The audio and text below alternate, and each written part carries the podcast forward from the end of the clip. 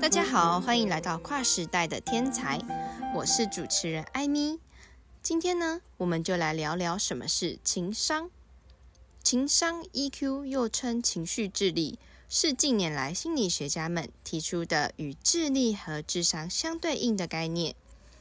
它主要是指人在情绪、情感、意志、耐受挫折等方面的品质。人与人之间的情商并无明显的先天差别，更多的与后天的培养息息相关。情感智商主要反映一个人感受、理解、运用、表达、控制和调节自己情感的能力，以及处理自己与他人之间的情感关系能力。情感常常走在理智的前面，它是非理性的，其物质基础主要与脑干系统相联系。大脑额叶对情感有控制作用。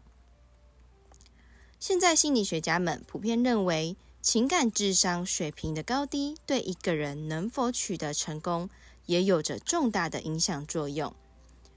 有时候其作用甚至要超过智力水平。那么，到底什么是情感智商呢？美国心理学家认为，情感智商包括以下几个方面：一。是能认识自身的情绪，因为只有认识自己，才能成为自己生活的主宰。二是能妥善管理自己的情绪。三是自我激励，它能够使人走出生命中的低潮，重新出发。四是认知他人的情绪，这是与他人正常交往、实现顺利沟通的基础。五。是人际关系的管理及领导和管理能力。心理学家们还认为，情感智商水平高的人具有以下特点：社交能力强，外向而愉快，不易陷入恐惧或伤感，对事业较投入，为人正直，富有同情心，情感生活较丰富但不逾矩，无论是独处还是与多人在一起时，都能怡然自得。所以，一个人是否具有较高的情感智商，其实和童年时期的教育培养有着密切的关系。因此，培养情感智商，我们应该从小开始。情感智商是自我和他人情感把握和调节的一种能力，对人际关系的处理有着较大的影响。其作用与社会生活、人际关系、健康状况。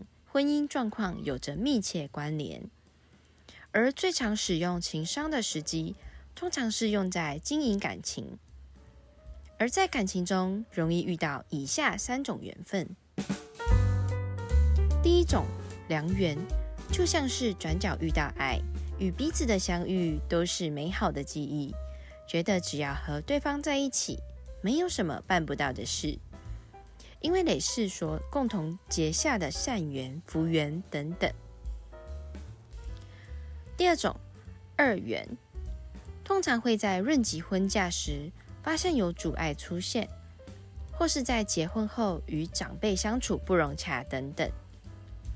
第三种孽缘，就是双方彼此有恩怨，甚至前世今生互有欠债，需要借此婚姻还清等。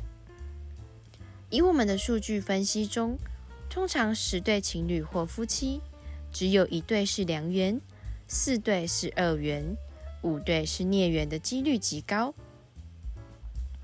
今天要介绍一下我们的赞助商——国际优生学院。这个学院是提供许多课程，帮助我们找到优生的幸福生活模式。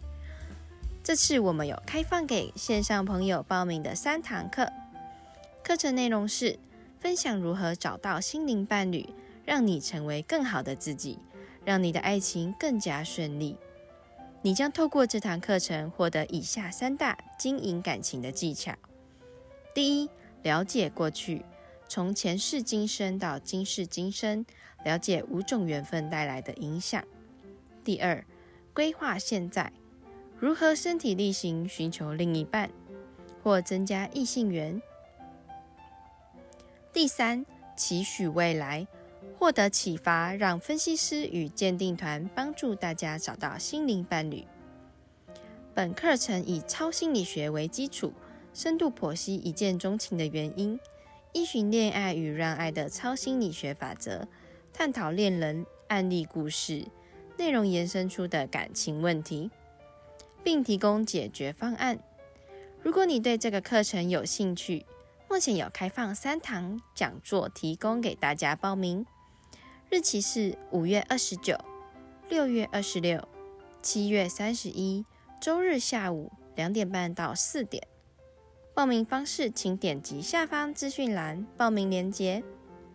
如果想要找到自己的灵魂伴侣，一定要来参加讲座哦。